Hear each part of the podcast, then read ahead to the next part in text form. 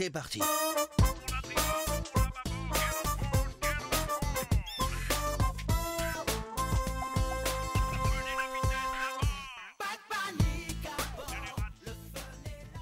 Hello hello, c'est Maxime et tu écoutes Narcose, le podcast 100% plongé propulsé par Orc.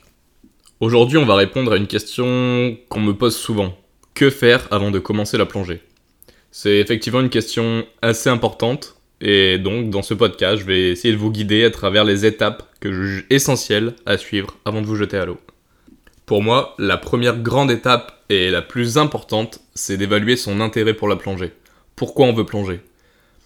Euh, pour ma part, ça a toujours été évident. J'ai toujours été fasciné par le monde sous-marin. Depuis mon plus jeune âge, je voulais être au plus près des animaux marins. Mais vous allez voir que chacun aura des motivations différentes. Ça peut être le bien-être, la découverte, ou juste faire partie d'un groupe, d'un club de plongée, etc. pour rencontrer du monde. Et je pense que toutes les motivations sont vraiment bonnes tant qu'elles ne nuisent pas à l'environnement marin. Il est donc important que vous demandiez pourquoi vous voulez plonger, afin d'être sûr que vous le faites pour vous-même et que vous avez un réel intérêt pour ce sport, cette discipline, pour la plongée quoi. Donc si je peux vous donner un conseil, avant de commencer la plongée, prenez le temps de la réflexion. Posez-vous les bonnes questions, euh, savoir si la plongée est vraiment faite pour vous. Les avantages, c'est vrai qu'ils sont nombreux, il y a l'exploration, l'aventure, il y a beaucoup de bienfaits sur la santé, mais il y a aussi des défis comme le coût, c'est assez cher la plongée, et ça demande un certain investissement en temps. Donc prenez le temps, posez-vous, pesez le pour et le contre, et si après tout ça vous vous rendez compte que vous voulez vraiment plonger et que c'est ce qu'il vous faut, lancez-vous. La deuxième étape importante pour moi avant de commencer la plongée, ce serait la recherche d'informations. Personnellement, quand je me demandais que faire avant de commencer la plongée, la première étape que j'ai été, c'était de me renseigner autant que possible sur la plongée en général. Je trouvais assez important de cette phase de renseignement pour découvrir ce qui m'attendait on a la chance de vivre à une époque où on trouve facilement des informations sur internet, etc. Donc, peu importe le support que vous aimez, que ce soit dans les livres, les journaux, les vidéos YouTube, les documentaires, etc., vous trouverez forcément un moyen de vous documenter sur la plongée et ça peut être assez intéressant de faire ce petit travail de recherche en amont pour euh, bah, voir un petit peu ce qui, ce qui vous attend par la suite en plongée. Comme je vous le disais, vous pouvez consulter des livres, il y a des sites web qui sont spécialisés, il y a des blogs comme le mien par exemple, www.org.co. Euh, il y a encore plein de vidéos YouTube. Euh, ça va vous permettre de vous familiariser avec vraiment les bases de la plongée, cet univers, et ça peut vous aider à prendre ensuite une décision éclairée pour savoir bah, déjà quel type de plongée vous convient, quel type de structure vous convient, etc. Évidemment, ça ne va pas répondre à toutes vos questions et vous aurez besoin par la suite d'interlocuteurs, donc ne négligez pas non plus les forums ou les groupes de plongée en ligne, notamment sur Facebook par exemple, parce que c'est vraiment des endroits où vous pourrez poser plein de questions et obtenir des conseils de plongeurs, parce que bah, l'idéal c'est vraiment d'interagir euh, pour avoir des réponses directes à vos questions. Évidemment, je vous demande pas de devenir incollable sur la plongée, mais quelques minutes le soir quand vous êtes chez vous, de prendre le temps de découvrir un peu plus cet univers. C'est super important. Pendant votre petite phase de documentation, il y a une phase qui va être assez importante, c'est l'étude du budget et des coûts liés à la plongée. C'est vrai, la plongée peut être très coûteuse, surtout au début, entre les frais qui sont liés à la formation, au matériel, etc. Le prix va très vite s'envoler. Et je parle même pas de si vous prévoyez de faire des voyages plongés, etc. Le coût de la plongée, il est vraiment pas négligé. C'est un sport qui coûte cher, on va pas se mentir. Et personnellement, j'ai par exemple dépensé entièrement mon premier salaire pour m'acheter de l'équipement de plongée. Donc, le conseil que je peux vous donner, c'est de déterminer le budget que vous pouvez consacrer à ce loisir ah, ensuite, vous faites une petite liste des coûts initiaux, que ce soit l'équipement, les cours, les voyages si vous prévoyez d'en faire. Et ça vous aidera à éviter les mauvaises surprises et aussi un petit peu à, prévoir vos dépenses. Parce que si vous voulez acheter, euh, si vous avez un faible budget et que vous voulez acheter tout le matériel d'un coup, ça va pas être possible. Donc euh, priorisez vos achats, d'abord acheter peut-être un masque, des palmes, etc. donc cette phase de budget est vraiment importante pour que vous puissiez vous concentrer sur l'essentiel et ne pas crouler sous les dettes euh, à cause de la plongée.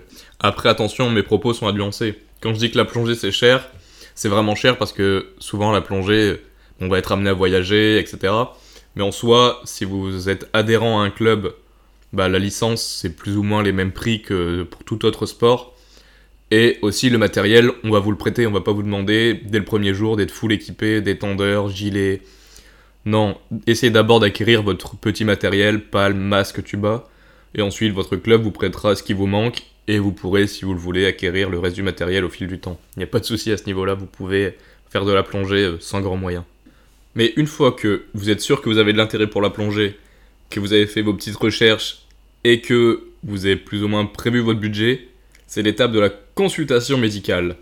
Pourquoi consulter? Ben, Hormis pour réaliser un baptême, donc le, baptême c'est la, première immersion qu'on fait en général dans maximum 6 mètres, où on est un petit peu promené pardon, par le moniteur. En fait, pour toute autre activité hors baptême, il est nécessaire d'avoir un certificat médical qui date de moins d'un an. En plongée, on appelle ça un CACI, donc c'est le certificat médical d'aptitude et de non-contre-indication à la plongée. Et voilà, avant de plonger, il vous sera toujours demandé si vous allez à l'extérieur, donc euh, avoir un certificat médical, il est indispensable si vous allez dans une structure, si vous voulez vous, inscrire dans un club.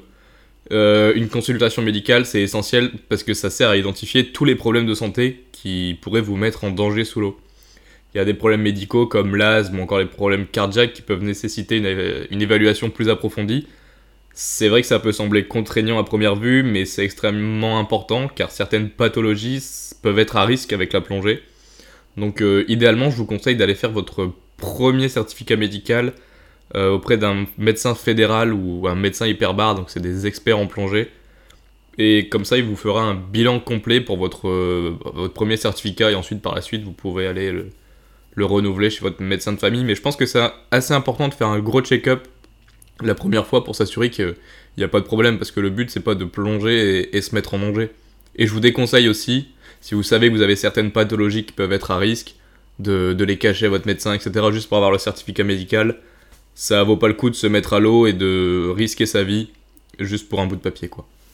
Une fois que vous avez votre certificat médical, pensez à planifier votre temps. Parce que oui, se former à la plongée, ça peut prendre du temps. Si vous choisissez un format dans un centre professionnel, donc euh, les centres au bord de la plage, etc., donc dans des structures commerciales, ça va vous prendre généralement 5 jours complets et consécutifs. Mais par contre, si vous avez par exemple plus de temps, etc., ou pas une semaine à consacrer, vous pouvez, comme moi, opter pour des formations dans des clubs associatifs. Ça prend plusieurs semaines, donc c'est beaucoup plus long, mais c'est que quelques heures par semaine, euh, généralement le soir, donc comme tout club en général, peu importe le sport. Et donc ça va être assez important de regarder nos dispos, savoir si on a beaucoup de temps à consacrer. Est-ce que ça va seulement être quelques heures par semaine? Ou alors est-ce qu'on veut très vite avoir une certification, mais pour cela, est-ce qu'on peut mettre beaucoup de jours euh, bah, consécutifs, euh, dispo de la plongée, etc. Donc essayez de planifier en avance pour vous assurer que vous pouvez suivre les cours et que vous obtiendrez par la suite votre certification sans stress. C'est vraiment ça l'objectif. Parce que quand vous vous lancez dans une formation de plongée, l'objectif à la fin, c'est d'avoir votre diplôme, peu importe où et comment vous l'obtenez. Euh, essayez juste de pouvoir avoir du temps pour euh, suivre les cours et vous former convenablement. Mais du coup, comme je l'ai dit, il va y avoir, vraiment y avoir deux choix de structures qui vont venir se présenter à vous selon le temps que vous avez à y consacrer. D'abord, il y a les structures euh, associatives. Donc là, vraiment, comme je l'ai dit, ça va durer plusieurs semaines à plusieurs mois.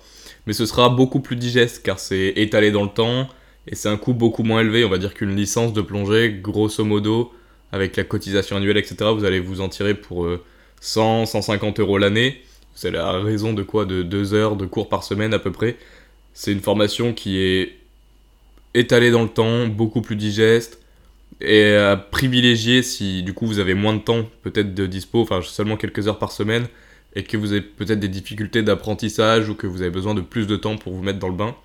A contrario, les formations en structure commerciale, c'est beaucoup plus rapide, ça se fait en quelques jours seulement.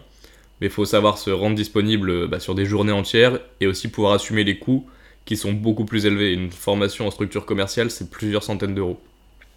Après, peu importe le type de structure que vous choisissez, recherchez des écoles ou des instructeurs qui sont certifiés, lisez avant les avis en ligne, etc.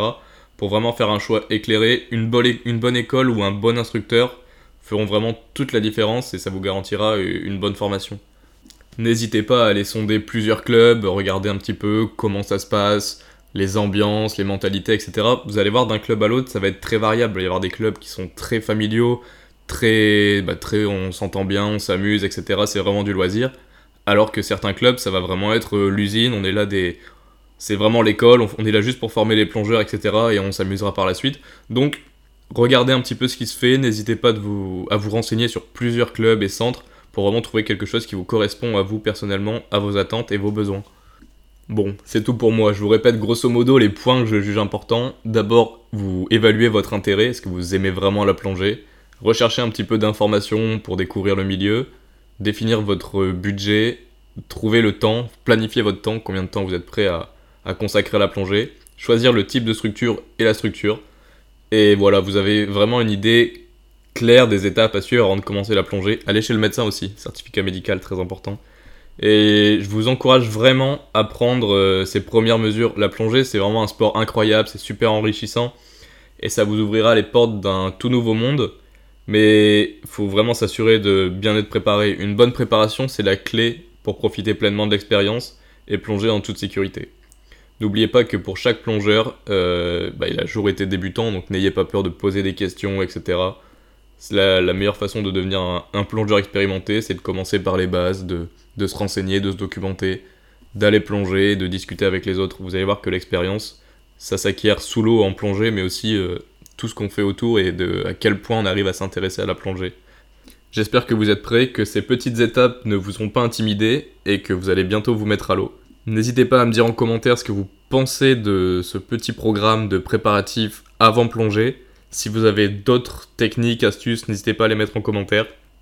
Et enfin, si vous pouvez noter le podcast et me mettre un 5 étoiles, ça fait très plaisir, ça aide au référencement et ça aide à faire grandir le podcast pour qu'il y ait beaucoup plus d'écoute.